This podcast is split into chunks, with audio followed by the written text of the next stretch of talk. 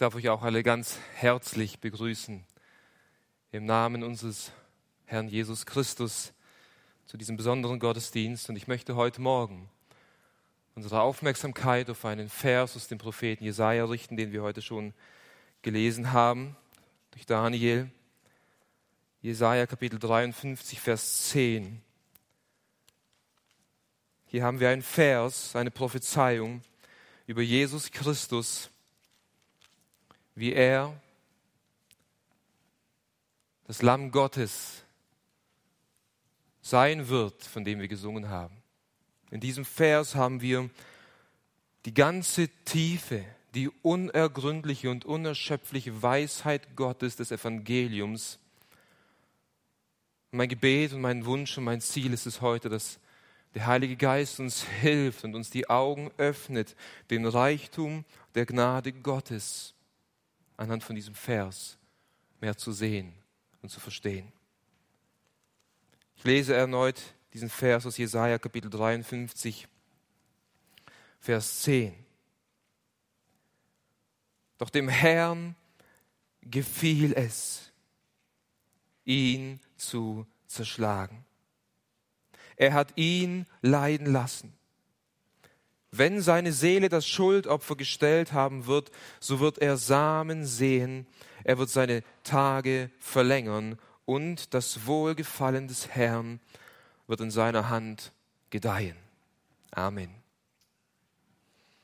Wisst ihr, es war am Abend vor seiner Kreuzigung, dass Jesus ein letztes Mal mit seinen Jüngern zu Tisch lag und das Passafest feierte, das jüdische Passa. Und Jesus wusste, dass dies der letzte Abend sein wird, den er mit seinen Jüngern verbringen wird. Jesus wusste, dass dies das letzte Passa sein wird, das er mit seinen Jüngern feiern wird. Und als Jesus das Brot genommen hat und das Brot brach, sagte er, nehmt, esst, dies ist mein Leib, der für euch gebrochen wird. Und als er den Wein herumreichte, sagte er, nehmt, trinkt, dies ist mein Blut, das für euch vergossen wird. Jesus wusste, dass er nur noch ein paar Stunden auf dieser Erde leben wird und auf brutale und grausame Art und Weise durch die Hände von römischen Soldaten ans Kreuz geschlagen wird und dort sterben wird. Jesus wusste es. nachdem Jesus mit seinen Jüngern dieses Pasta gefeiert hatte, verließen sie das Obergemach, sie sangen ein Lied zusammen und gingen in den Garten Gethsemane. Und Jesus entfernte sich einen Steinwurf weit weg von seinen Jüngern, um zu beten. Und er fiel auf sein Angesicht nieder und betete ein Gebet, das weder wir Menschen hier auf dieser Erde noch die Engel im Himmel jemals in ihrer ganzen Tiefe ergründen können. Vater, Vater, wenn du willst, dann nimm diesen Kelch von mir. Aber nicht mein Wille, sondern dein Wille geschehe. Dreimal betete er dies.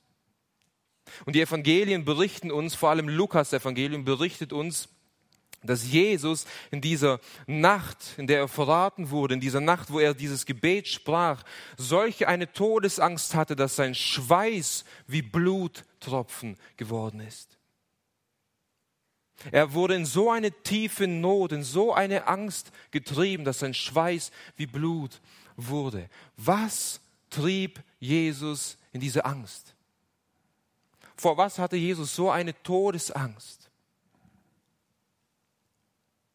Anders gefragt, was genau war in dem Kelch, den Jesus trinken musste? Was war in dem Kelch, wo den Vater gebeten hat, wenn es möglich ist, dann nimm diesen Kelch von mir. Nun, einige versuchen zu behaupten, dass Jesus hier diese Todesangst hatte aufgrund der körperlichen Schmerzen und der Leiden, die auf ihn zukommen werden. Er hatte Angst vor der Gefangenschaft, er hatte Angst vor, vor den Qualen, vor den Peitschenhieben und vor dem Kreuz, das er tragen musste und auf das er geschlagen wird und all die äh, physischen Schmerzen, die Jesus erduldet hat. Und keine Frage, es waren grausame und schmerzhafte und kaum auszuhaltende Schmerzen, die Jesus erfahren musste. Aber ich glaube nicht, dass das der ausschlaggebende Punkt war, weshalb Jesus so eine Todesangst hatte, weshalb Jesus Christus sein Schweiß wie Blut wurde. Ich glaube, die Angst, der Grund, weshalb Jesus so eine Todesangst hatte, war die Angst vor dem Zorn seines Vaters die Angst, das Gericht Gottes, die Angst, den Zorn seines Vaters zu erfahren. Das führte Christus dahin, dass er so gebetet hat, wenn es möglich ist, nimm diesen Kelch von mir. In der Schrift, sowohl im Alten als auch im Neuen Testament, wird der Kelch immer wieder symbolisch für den Zorn und für das Gericht Gottes verwendet. Ich möchte zwei Stellen vorlesen. Einmal aus Psalm 75, Vers 9. Dort heißt es, dass ein Kelch oder ein Becher in der Hand des Herrn ist. Und er schäumt von Wein, ist voll von Würzwein und er schenkt daraus aus, daraus ein. Ja, alle Gottlosen der Erde müssen seine Hefe schlürfend trinken. Hier ist ein Becher, ein Kelch des Zornes Gottes, den Gott allen Gottlosen darreicht. Symbolisch, der Kelch ist ein Gericht, ein Zorn Gottes über die Gottlosigkeit. Auch im letzten Buch der Bibel, in der Offenbarung, Kapitel 14, Vers 10, wird über das Gericht über die Ungläubigen, Ungläubigen geschrieben. Sie werden trinken von dem Wein des Grimmes Gottes, der unvermischt in dem Kelch seines Zorns bereitet ist. Der Kelch steht symbolisch für Gottes heiligen Zorn und Gottes Gericht über alle Gottlosigkeit und über alle Sünde der Menschen. Und Jesus wusste, dass er diesen Zorn Gottes, der auf jedem Menschen liegt, mit voller Wucht an seinem eigenen Leib erfahren wird. Jesus wusste, dass er den ganzen Kelch des Zornes Gottes samt der Hefe schlürfend austrinken muss, bis kein Tropfen mehr in diesem Kelch des Zornes Gottes übrig bleibt. Denn dazu ist er in die Welt gekommen. Dazu ist Jesus Christus in die Welt gekommen, um Sünder zu retten, indem er stellvertretend für sie am Kreuz das erfahren muss, was Gottes Gerechtigkeit fordert nämlich Strafe und Gericht über Sünde. Was Jesus also in diese Todesangst führte, war hauptsächlich die Angst vor dem Zorn seines eigenen Vaters. Liebe Freunde, wie genau erfuhr Jesus diesen Zorn? Wie genau ergoss sich dieser Zorn des Vaters über den Sohn? Und vor allem, wieso musste Jesus diesen Zorn tragen? Wieso musste Jesus diesen Zorn erfahren? Und liebe Zuhörer, was hat all das mit dir persönlich zu tun? Was hat das Kreuz von Golgatha vor 2000 mit dir persönlich zu tun, vor 2000 Jahren? Ich meine, in, in der Geschichte vor 2000 Jahren sind unzählige Menschen, Verbrecher, verurteilt am Kreuz hingerichtet worden und von niemandem von ihnen kennt man die Namen, sie sind vergessen. Aber der Name Jesus, der vor 2000 Jahren am Kreuz gestorben ist, an diesen Namen denken unzählige Menschen in diesem Augenblick. Und in der Ewigkeit schauen unzählige heilige Augen das Lamm an, das vor 2000 Jahren gestorben ist. Was hat das Kreuz mit dir persönlich zu tun. Und diese Fragen sind fundamentale Fragen des christlichen Glaubens. Und die Antworten, die du auf diese Fragen hast, bestimmen deine Ewigkeit. Ob du die Ewigkeit in der Gegenwart Gottes verbringen wirst und dich ewig an ihm erfreuen wirst, oder ob du die Ewigkeit getrennt von Gott an einem Ort der Qualen, die Hölle genannt wird, und den Zorn Gottes auf ewig erfahren wirst. Die Fragen, die Antworten, die du auf diese Fragen hast, bestimmen deine Ewigkeit. Und weil diese Fragen so grundlegend sind, wollen wir sie heute so schlicht, aber auch so klar, wie es nur geht, beantworten. Wisst ihr, Geschwister, das, das Evangelium ist nicht nur die Kraft Gottes, um Sünder zu retten. Das Evangelium ist die Kraft Gottes, um die Geretteten in der Heiligung voranzubringen. Und deswegen ist es so notwendig für dich und für mich, ob du an Jesus Christus glaubst oder nicht, dass wir dieses Evangelium immer und immer wieder neu hören und möge der Heilige Geist heute Morgen den Blinden, die blinden Augen öffnen und sehend machen. Und die, die schon sehend sind, dass sie noch mehr von der Gnade Gottes sehen. Der Vers aus Jesaja Kapitel 53, Vers 10 gibt uns drei ausführliche Antworten auf die gestellten Fragen. Drei Antworten, die uns einen tiefen Einblick in das Herz des Evangeliums geben. lasst uns den ersten Punkt und die erste Frage betrachten. Wie erfuhr Jesus den Zorn Gottes? Wie erfuhr Jesus Christus den Zorn Gottes? Und die Antwort lautet, Jesus wurde von Gott zerschlagen.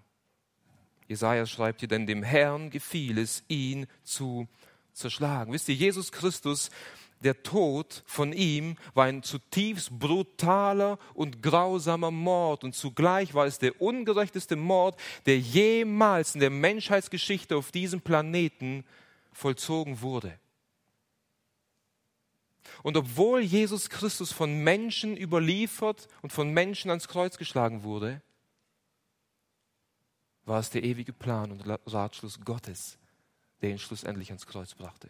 Obwohl Jesus Christus von einem engen Vertrauten von Judas Iskariot an die Pharisäer verraten wurde. Und obwohl Jesus Christus von den Pharisäern zu Pontius Pilatus, dem damaligen Statthalter, überliefert wurde, und obwohl Pontius Pilatus das Todesurteil über Jesus Christus ausgesprochen hat und die römischen Soldaten ihn ans Kreuz geschlagen haben,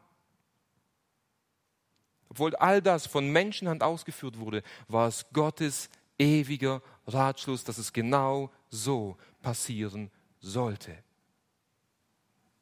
Die Schrift sowohl im Alten als auch im Neuen Testament bezeugt uns dies ganz klar, dass Gott, der Vater, seinen Sohn hingegeben hat. Kurz nach der Himmelfahrt von unserem Herrn Jesus Christus predigt Petrus vor den Juden, die Jesus gekreuzigt haben und sagt zu ihnen in der Apostelgeschichte Kapitel 2, Vers 23, diesen, also Jesus, hingegeben nach dem bestimmten Ratschluss und nach Vorkenntnis Gottes, habt ihr durch die Hand von Gesetzlosen an das Kreuz geschlagen und umgebracht. Gottes ewiger Vorsatz, Gottes ewiger Ratschluss. Vor Grundlegung der Welt hat Gott mit seinem Sohn in der Dreieinheit, mit Vater, Sohn und Heiliger Geist, den Plan geschmiedet, eines Tages die sündigen Menschen zu erlösen, indem Gott in Jesus Christus Mensch wird, um für die Sünde der Menschen zu sterben. Und diesen, sagt er zu den Juden, habt ihr durch die Gesetzlosen, das heißt durch Heiden, durch Römer, ans Kreuz schlagen lassen. Das heißt, ihr habt auch eine Verantwortung. Ihr kommt nicht drum herum. Aber es war Gottes ewiger Plan. Und das ist, was Jesaja uns hier sagt.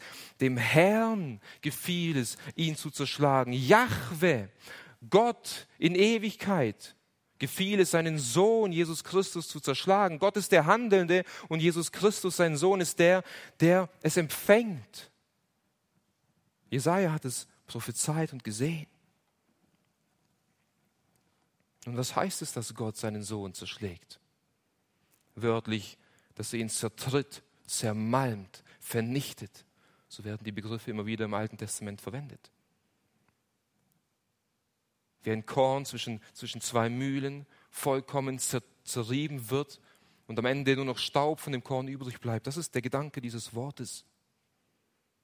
Wie genau zermalmte Gott seinen Sohn am Kreuz von Golgatha. Das bedeutet nichts anderes, als dass Gott seinen Sohn wie einen Sünder behandelte.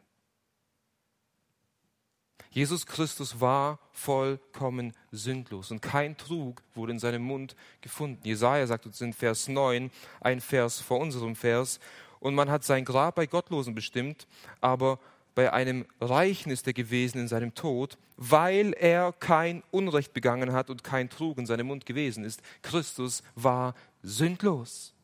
Gott zerschlug Jesus nicht aufgrund einer Sünde, die er getan hat, sondern aufgrund der Sünden, die du und die ich getan haben. Jesus war nicht sündig.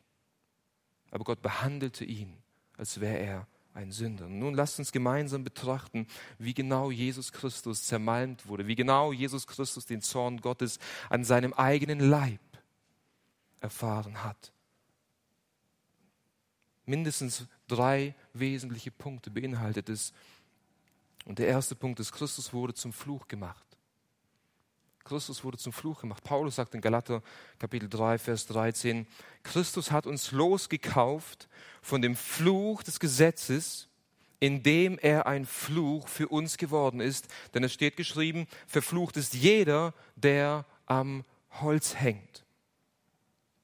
Jesus erfuhr den Zorn Gottes, indem er von Gott verflucht wurde. Wisst ihr, wenn im Alten Testament aus dem Volk Israel jemand eine todeswürdige Sünde begangen hat, wenn er laut dem Gesetz eine todeswürdige Sünde begangen hat, dann musste er getötet und gesteinigt werden.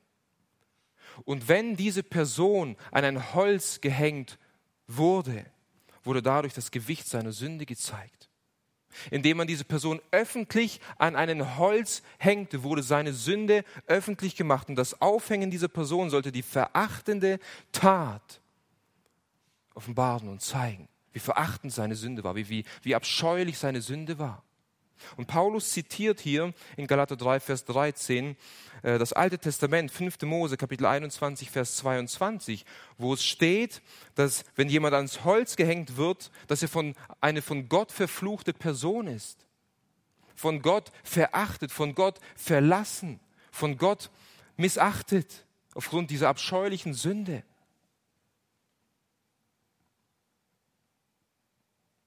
Gott befiehlt Mose sogar, dass wenn jemand ans Holz gehängt wird, dann soll er, bevor die Sonne untergeht, von diesem Holz gehängt werden, dass nicht dieser Fluch über das ganze Land kommt. So abscheulich wurde die Sünde dieser Person zur Schau gestellt. Und hier heißt es, dass Jesus Christus für uns zum Fluch wurde, indem er ans Kreuz gehängt, an das Holz gehängt wurde. Gott legte den Fluch des ganzes, ganzen Gesetzes auf seinen Sohn und er betrachtete seinen Sohn, als wäre er ein Gesetzesübertreter, als wäre Jesus ein Götzendiener gewesen, als wäre Jesus ein Lügner gewesen, ein Mörder als hätte Jesus jede einzelne todeswürdige Sünde dieses Gesetzes getan. So betrachtete Gott seinen Sohn und er verfluchte ihn. Und er wurde öffentlich an ein Holz gehängt, damit alle, die vorübergehen, ihn sehen und Abscheu und Ekel empfinden über die Sünde.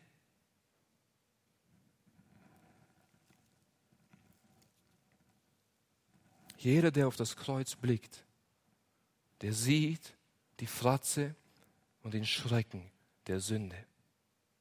Jesus wurde für uns zum Fluch gemacht, damit er uns von diesem Fluch loskaufen konnte. Und weil Christus für uns zum Fluch wurde, hat Gott seinen Sohn verlassen. Das ist die, die zweite Art und Weise, wie Gott seinen Sohn zertreten und seinen Zorn über ihn ausgegossen hat. Christus wurde von Gott verlassen, als Jesus dort am Kreuz hängt. Dann lesen wir in Matthäus Kapitel 27, Vers 46. Um die neunte Stunde aber schrie Jesus auf mit lauter Stimme und sagte, Eli, Eli, Lama Sabachthani, das ist mein Gott, mein Gott, warum hast du mich verlassen? Warum hast du mich verlassen? Und was Jesus in diesem Augenblick erfuhr und empfunden hat an Qualen und an Schmerzen, ist für uns nicht nachzuvollziehen, nicht zu ergründen. Sie Jesus selbst beschreibt in den Evangelien immer wieder, dass die Hölle ein Ort der äußersten Finsternis ist. Ein Ort der äußersten Finsternis. Die Hölle ist ein Ort, wo man ausgeschlossen ist von dem Licht der Gnade Gottes. Die Hölle ist ein Ort, wo man ausgeschlossen ist von der Gegenwart Gottes in seiner Güte und in seiner Gnade. Es ist ein Ort, wo alleine der schreckliche und heilige Zorn Gottes den Sünder in alle Ewigkeit quälen wird. Das ist der Ort, der Hölle genannt wird. Und als Jesus Christus hier am Kreuz hängt, ist diese äußerste Finsternis, diese Gottverlassenheit und dieser schreckliche Zorn über ihn ergossen worden.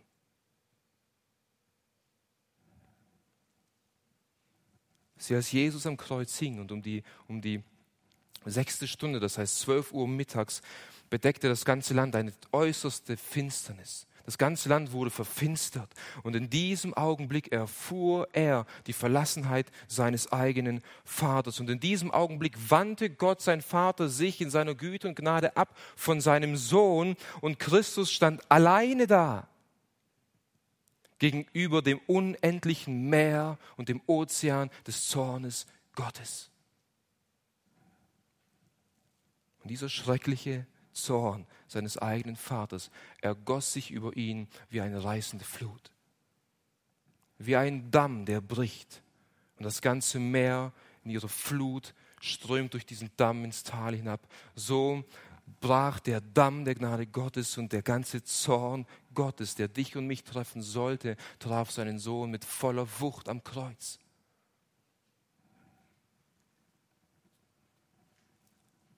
In dieser Zeit, wo Christus von Gott verlassen war und wo er den Zorn Gottes erlitt, erlitt er die Höllenqualen, welche die Sünder auf ewig in der Hölle erfahren werden. Denn die Sünder in der Hölle sind nicht nur getrennt von Gott, sie erfahren Gottes Zorn von Ewigkeit zu Ewigkeit, von Ewigkeit zu Ewigkeit. Und diesen Zorn, den die Sünder in der Hölle erfahren werden, erfuhr Christus am Kreuz. Und schließlich wurde Christus dadurch von Gott zertreten, indem er auch den physischen Tod erfuhr. Römer 6, Vers 23 sagt uns, denn der Lohn der Sünde ist der Tod. Und um uns von dem ganzen Fluch des Gesetzes loszukaufen und zu erlösen, musste Jesus Christus nicht nur geistlich sterben, nicht nur, nicht nur von seinem Vater getrennt sein, sondern er musste auch physisch, den physischen Tod sterben, um uns von diesem Fluch zu erkaufen. Und wisst ihr, Jesus Christus starb nicht einen natürlichen Tod. Er starb nicht an Krankheit oder äh, altersbedingt oder aus verschiedenen anderen Gründen. Er ist keine 80 oder 90 Jahre alt geworden. Jesus Christus starb einen brutalen, grausamen und ungerechten Mord, äh, Tod, wie es nur die Verbrecher erfahren haben. Er musste das Urteil eines Verbrechers tragen, weil er für Verbrecher gestorben ist. Für dich und für mich. Jesus wurde zu Pontius Pilatus gebracht und er wurde zu Unrecht verurteilt. Und er wurde überliefert an die Hände von den Römern und sie peitschten ihn aus. Sie spotteten ihn aus. Sie setzten ihm eine Dornenkrone, legten ihn ein Purpurgewand um, schlugen mit einem Stab in sein Gesicht und bespuckten ihn und huldigten ihn König der Juden. Und dann legten sie ihn ein, ein Kreuz auf seine Schultern, was mindestens 100 Kilo wiegen musste. Und sein komplett offener Rücken konnte diese Last nicht tragen. Und er ging zu dem Hügel und wurde ans Kreuz geschlagen und aufgehängt. Und jeder Atemzug, den Jesus Christus diese Stunden, die er am Kreuz hing, geatmet hat, war ein Atemzug voller Qualen und voller Schmerzen. Jedes Wort, das aus seinen Lippen, von seinen Lippen kam, war, war mit Schmerzen und mit Qualen umwogen. Und deswegen sind, sind die Worte Jesu am Kreuz bedeutende Worte, denn er musste einatmen und ausatmen und reden. Es waren Schmerzen. Und das, was er dort sagte, hat Gewicht. Und schlussendlich hörte sein Herz auf zu schlagen, seine Lungen aufzuatmen. Sein Kopf neigte sich und er übergab seinen Geist dem Vater. Und er wurde vom Kreuz geholt und in ein Grab gelegt. Und der Stein wurde vor das Grab gewälzt. Jesus starb am Kreuz, auch einen physischen Tod. Und so ergoss sich der heilige Zorn, der über jeden Sünder liegt, über den Sohn Gottes. Und wisst ihr, Jesaja sagt uns hier, dem Herrn gefiel es, ihn zu zerschlagen. Es gefiel Jahwe, seinen Sohn zu zerschlagen. Es bedeutet nicht, dass Gott sadistische Gefühle hatte, seinen Sohn leiden zu sehen. Es bedeutet nicht, dass Gott Freude daran hatte, seinen Sohn zu zerschlagen und zu sehen, wie die Römer ihn quälen. Es bedeutet, dass Gott Freude an dem Opfer seines Sohnes hatte, weil er wusste, dass dadurch Heil und Rettung gewirkt wird. Er hatte Freude an dem Opfer von Jesus, weil Jesus freiwillig zum Kreuz ging. Weil Jesus nicht widerwillig und widerspenstig zum Kreuz gegangen ist, sondern weil Jesus den Willen des Vaters mit Freuden getan hat. Deswegen hatte Gott, der Vater, Freude. Es gefiel ihm. Er hatte wohl gefallen daran, seinen Sohn zu zerschlagen. Und nachdem wir gesehen haben, dass Jesus Christus den Zorn Gottes am Kreuz erfahren hat und wie genau dies aussah, stellt sich eine wichtige Frage.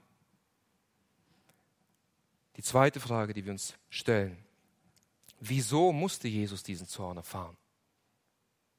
Wieso musste Jesus, der vor Grundlegung der Welt schon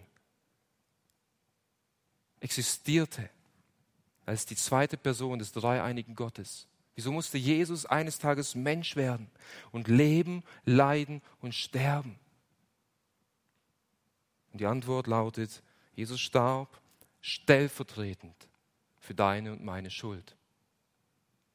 Jesus starb stellvertretend für deine und meine Sünde. Jesaja sagt hier, wenn seine Seele das Schuldopfer gestellt haben wird oder wenn sein Leben das Opfer für Sünder gegeben haben wird, kann man auch übersetzen. Wisst ihr, das Opfer von Jesus Christus ist untrennbar mit der Heiligkeit Gottes verbunden. Gott ist absolut rein und heilig und deshalb ist Gott automatisch zornig über alles, was böse und sündig ist.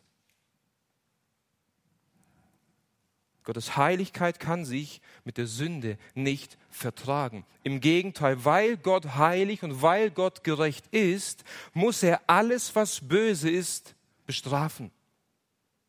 Seine Gerechtigkeit fordert Genugtuung für deine und meine Schuld, für deine und meine Sünde. Und weil jeder Mensch ausnahmslos ein Sünder ist, steht jeder Mensch unter dem Zorn Gottes. Das Urteil über jeden Menschen lautet Tod und ewige Verdammnis. Aber wisst ihr, weil, weil Gott Liebe ist, und weil Gott den Menschen liebt. Und weil Gott nicht will, dass Menschen in ihrer Sünde sterben und seinen Zorn erfahren, das will Gott nicht, hat er einen Plan geschmiedet, um die Sünder vor seinem Zorn zu retten. Und zunächst mal ist dieses Geheimnis des Evangeliums im Alten Testament durch das Opfersystem offenbart worden. Gott hat seinem Volk Opfertiere geboten. Wenn, wenn sie gesündigt oder, oder wenn sie Schuld auf sich geladen haben, dann sollten sie ein Opfer bringen, das stellvertretend für sie sterben wird. Vor allem das Sündopfer oder das Schuldopfer symbolisiert diese Tatsache. Wenn jemand aus dem Volk Israel gesündigt hat, wenn er Schuld auf sich geladen hat, dann musste er einen Widder nehmen und mit diesem Widder musste er zum Priester gehen und dann musste der Priester diesen Widder schlachten. Es musste ein reines, ein makelloses Tier sein. Doch bevor der Priester dieses Tier schlachtete, musste der Schuldige, musste die Person, die gesündigt hat, seine Hände auf den Kopf des Widders legen und somit identifizierte er sich mit dem Widder. Und seine Sünde wurde symbolisch auf den Widder gelegt und dann schlachtete der Priester den Widder und vergoss sein Blut und somit wurde Sühnung für die Schuld der Person, für die Schuld des Menschen gewirkt. Hier kommt der Gedanke der Stellvertretung auf. Jemand anderes muss für deine Schuld bezahlen, damit dir vergeben werden kann. Und Jesaja sagt hier über Jesus, dass er das Schuldopfer ist, wenn seine Seele, wenn er sein Leben gegeben hat als Schuldopfer. Diese alten, diese, diese Opferrituale, diese Gebote, sind alles Hinführungen und, und, und deuten und zeugen alle auf das eine vollkommene und perfekte Opfer von Jesus Christus hin. Er ist das Lamm, das makellose Lamm, der stellvertretend für die Sünde der Welt stirbt. Als als Johannes der Täufer Jesus sah, wie Jesus auf ihn zukommen, äh, zugekommen ist, was sagte Johannes der Täufer? Siehe das Lamm Gottes, das die Sünde der Welt wegnehmen wird. Jesus war dieses makellose, vollkommene und sündlose Lamm, das die Sünde der Welt wegnehmen konnte. Der Hebräerbriefschreiber erklärt uns ganz klar und deutlich, dass, die, dass das Blut von Tieren, von Stieren und Böcken unmöglich die Kraft hat, Sünde zu vergeben.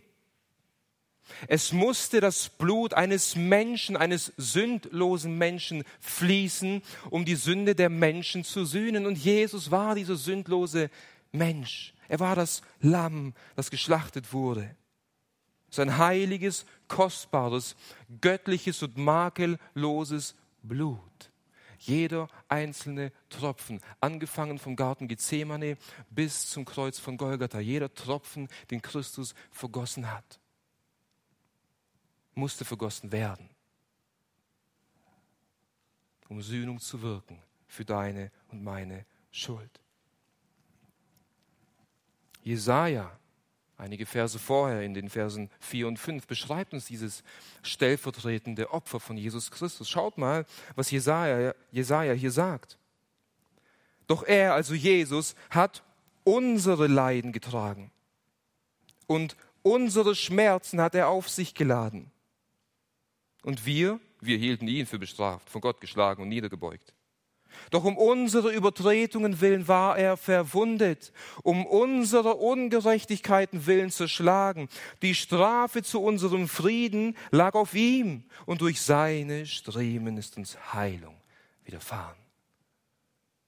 Ah, Jesus, er war von Gott verschlagen, von Gott zerschlagen, von Gott verlassen. Ah, wir hielten ihn von Gott verlassen, von Gott bestraft. Ja, er war es aber um deiner und um meiner Sünde willen. Um deiner und meiner Sünde willen. Stellvertretend für deine und meine Sünde. Paulus fasst diesen Gedanken einmalig zusammen, indem er sagt, in 2. Korinther 5, Vers 21, den, der Sünde nicht kannte, hat er für uns zur Sünde gemacht, damit wir Gottes Gerechtigkeit würden. Mit anderen Worten, Gott sah Jesus als Sünder an, obwohl er sündlos war. Und Gott sieht all diejenigen, die an Jesus glauben, als sündlos an, obwohl sie Sünder sind. Wisst ihr, als Jesus Christus hier auf dieser Erde lebte, jede einzelne Millisekunde seines irdischen Lebens, lebte er in vollkommener Übereinstimmung mit dem Gesetz Gottes. Gott der Vater war immer sein Gott und neben ihm hatte er nie einen anderen Gott, den er angebetet hat.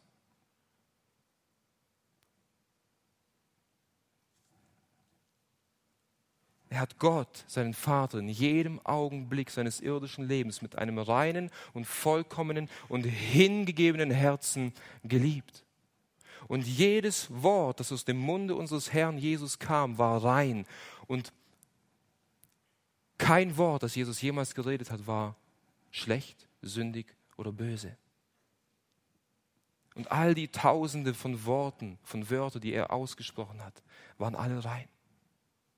Jeden einzelnen Gedanken, den Jesus Christus in seinem Herzen dachte, waren reine, sündlose Gedanken. Jede Handlung, alles, was er tat, war vollkommen schuldlos. Er kannte Sünde nicht aber er wurde für uns zur Sünde gemacht. Jedes Mal, wenn du einen anderen Gott anbetest als dein Schöpfer, begehst du Götzendienst und dieser Götzendienst wurde auf ihn gelegt. Jedes Wort, das aus deinem Munde kam, was faul und sündig war, wurde auf Christus gelegt. Jeder Gedanke in deinem Herzen, der böse und sündig war, wurde auf ihn gelegt. Jede Übertretung des Gesetzes Gottes, das du und ich begangen haben, wurden auf ihn gelegt. Er wurde für uns zur Sünde gemacht. Und Gott bestrafte seinen Sohn an unserer Stelle, stellvertretend. Gottes Zorn, der auf dir und mir liegt, lag, traf seinen Sohn. Das heißt es, dass Jesus zum Schuldopfer wurde. Er starb stellvertretend. Und wisst ihr, liebe Freunde, all das tat Jesus freiwillig. Freiwillig. Schaut mal, was Jesaja hier sagt. Wenn seine Seele das Schuldopfer gestellt haben wird, wir können auch sagen, wenn er sein Leben als Opfer gegeben hat, wenn er sein Leben gegeben hat. Wie gesagt, Gott hat ihn zu treten und die Menschen haben ihn überliefert, aber er ist diesen Weg von sich ausgegangen. Er war es, der gesagt hat, ich nehme Knechtsgestalt an und er nahm Knechtsgestalt an. Er war im Garten Gethsemane und er könnte eine, äh, seine Engel herholen, die ihn befreien würden, aber er ließ sich gefangen nehmen und er ließ sich schlagen und er ließ sich kreuzigen. Er hat es freiwillig getan. Jesus sagte, als er noch lebte, vor seiner Kreuzigung zu seinen Jüngern, Darum liebt mich mein Vater, weil ich mein Leben lasse, damit ich es wieder nehme. Niemand nimmt es von mir, sondern ich lasse es von mir selbst. Und als er am Kreuz hing, was waren seine Worte? Vater, in deine Hände lege ich meinen Geist.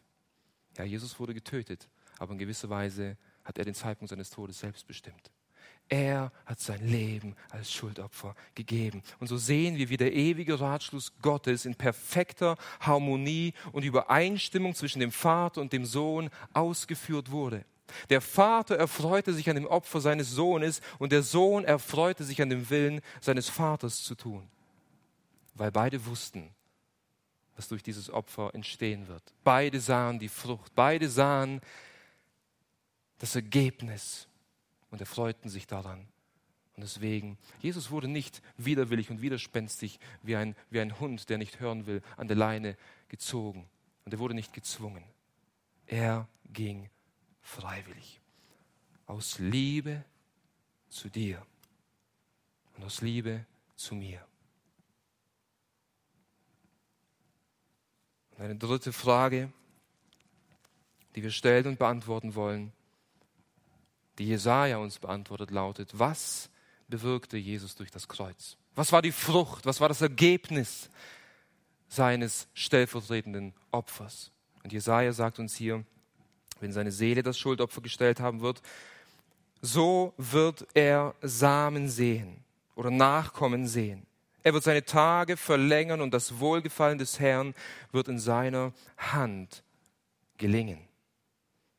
Jesaja zeigt uns hier eine dreifache Frucht, die durch das Opfer entsteht. Erstens, er wird Samen sehen, nicht, nicht streuen, nicht sehen, sondern mit seinen Augen. Er wird Samen sehen. Wisst ihr, alleine in Jesus Christus, in diesem Opfer von Jesus Christus ist Heil, ist Rettung, ist Vergebung von Sünde. Und Jesaja sagt uns hier nicht, dass er durch sein stellvertretendes Opfer eventuell, vielleicht, möglicherweise ein paar Samen sehen wird. Nein, Jesaja macht hier eine Aussage, eine klare Feststellung. Er wird Samen sehen. Das Opfer von Jesus Christus am Kreuz war ein vollkommenes Opfer und er hat es vollbracht. Er wird Samen sehen. Es war kein, keine Spekulation, wird dieses Opfer das ausführen, wozu ich es bringen werde? Werden Menschen gerettet werden oder nicht? Nein. Er wusste ganz genau, wenn ich sterben werde am Stellvertreten am Kreuz, ich werde Samen sehen, ich werde Nachkommen sehen mit meinen Augen. Und jetzt sitzt Jesus Christus zu Rechten des Thrones in der Höhe, im Himmel.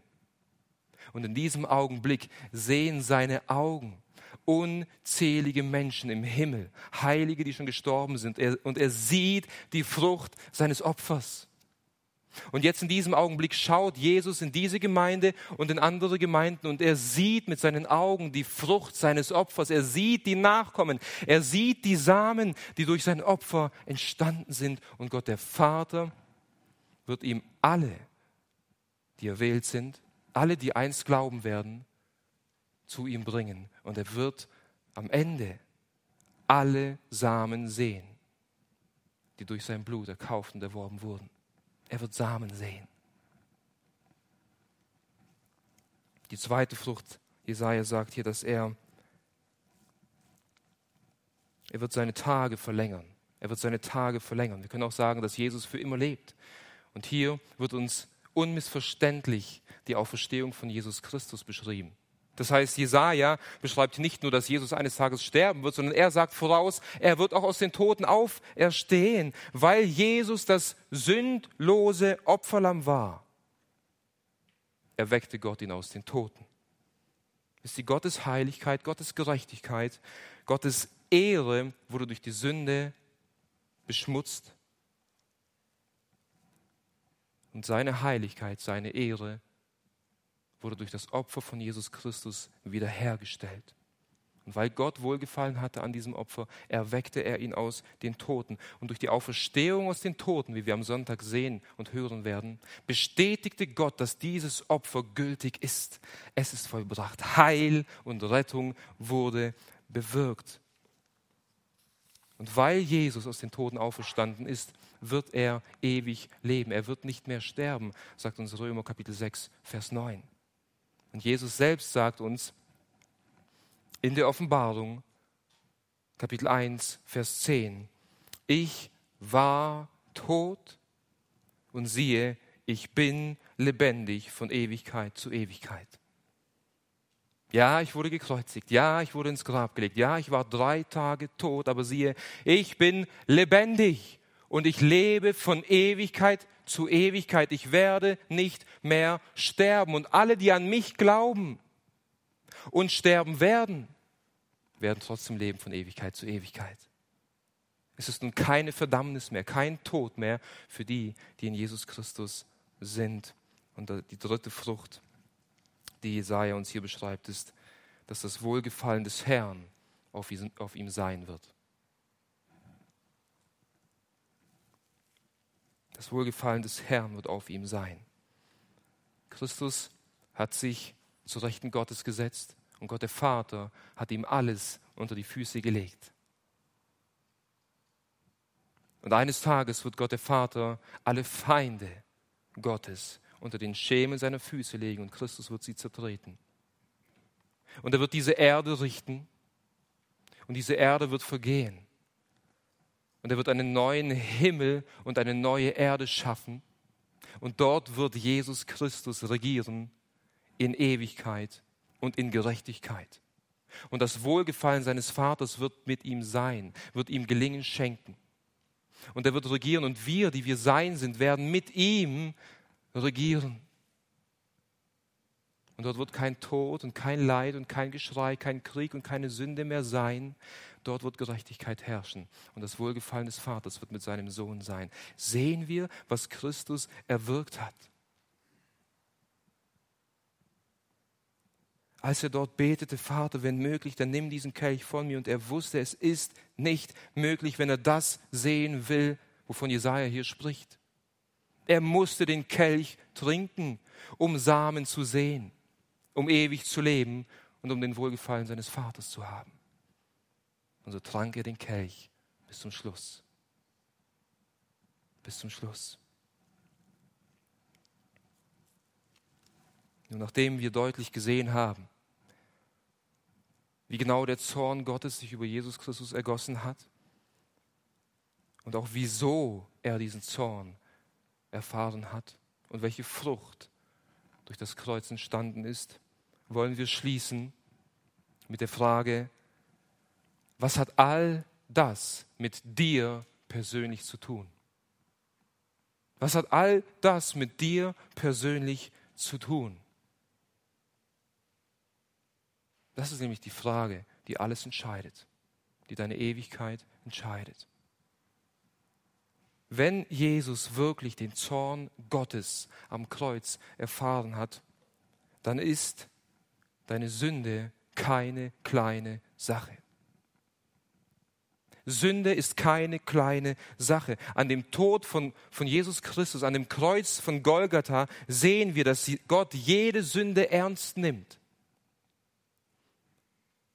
Möge sie noch so klein sein, in Gottes Augen ist jede Sünde eine schwerwiegende Sünde, die den Tod verdient. Am Kreuz von Golgatha sehen wir, was Gott mit Sündern macht. Wir sehen hier die konsequent die Konsequenz der Sünde, das Ausmaß der Sünde, wenn Gott seinen einzigen Sohn, den er so sehr geliebt hat, hingegeben hat und zertreten hat, was wird Gott mit denjenigen tun, die in ihrer Sünde sterben werden? Sünde ist keine kleine Sache. Sei dir dessen bewusst, dass du gegen einen heiligen und gerechten Gott sündigst. Das hat es mit dir persönlich zu tun. Aber, aber, wenn Jesus Christus tatsächlich stellvertretend am Kreuz für deine Sünde gestorben ist, dann gibt es vollkommene Errettung und Erlösung. Dann gibt es Befreiung vor dem Zorn Gottes, dann gibt es Befreiung vor dem Gericht Gottes. Jesus Christus hat es vollbracht. Mit anderen Worten, er hat gesühnt. Er hat deine Schuld bezahlt. Möge deine Schuld noch so groß sein, mögest du dich über diese Sünde noch so schämen. Deine Sünde wurde bezahlt am Kreuz von Golgatha. Es ist vollkommene Errettung möglich.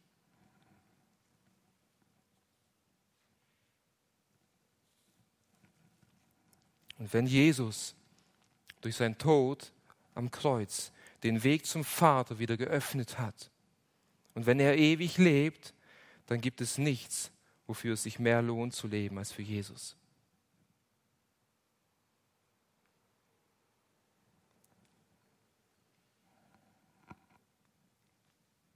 Komm zu Jesus und bekenne ihm deine Sünde. Tu Buße und kehr um von deinem verkehrten Weg. Und komm zu Christus am Kreuz und lege deine Hände symbolisch auf ihn und identifiziere dich mit Jesus Christus und sag, du bist das Lamm und auf dir liegt meine Sünde und du bist stellvertretend geschlachtet worden. Du hast stellvertretend mein Gericht getragen. Und ich glaube an dieses Opfer und ich klammere mich an dieses Opfer und ich vertraue diesem Opfer. Vergib mir meine Sünde und du wirst gerettet werden. Alle deine Sünden werden dir vergeben werden. Und beginne für ihn zu leben. Liebe Geschwister, wenn diese Tatsache real ist in deinem Leben, wenn dieses Evangelium dich befreit hat, dann gibt es nichts, wofür es sich mehr lohnt zu leben als für Jesus. Und das hat Paulus erkannt. Oh, oh, wie groß ist die Liebe Gottes. dass Jesus Christus mich so sehr geliebt hat, ich, der größte von allen Sündern. Er hat sich für mich hingegeben aus lauter Liebe und jetzt lebe nicht mehr ich für mich, für meine, für, für, mein, für meine Bedürfnisse, für mein Leben, für meinen Egoismus, für meine Ziele und meine Wünsche. Ich lebe nun für den, der mich geliebt und sich selbst für mich hingegeben hat. Das sollte die Reaktion eines jeden sein, der erkannt hat, was Jesaja hier prophezeit hat. Möge der Geist Gottes den Blinden die Augen öffnen und uns mehr und mehr in die Liebe und in die Erkenntnis Gottes führen, dass wir für den leben, der den Zorn Gottes getragen hat. Amen. Lass uns aufstehen, ich will noch beten.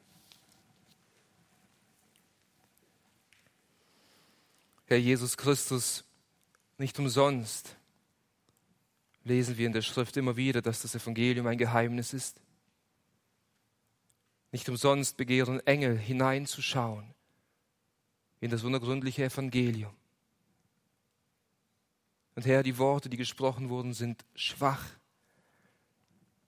weil dein Evangelium so weit größer und unergründlicher ist. Aber Herr, das, was wir gesehen und was wir gehört haben, reicht aus, um in alle Ewigkeit für dich zu leben. Und so bitten wir dich, dass dein Geist heute diejenigen errettet, die noch verloren sind und diejenigen heiligt, die schon errettet sind, zu Lob und zum Preise deines Namens. Amen. Ihr dürft euch setzen.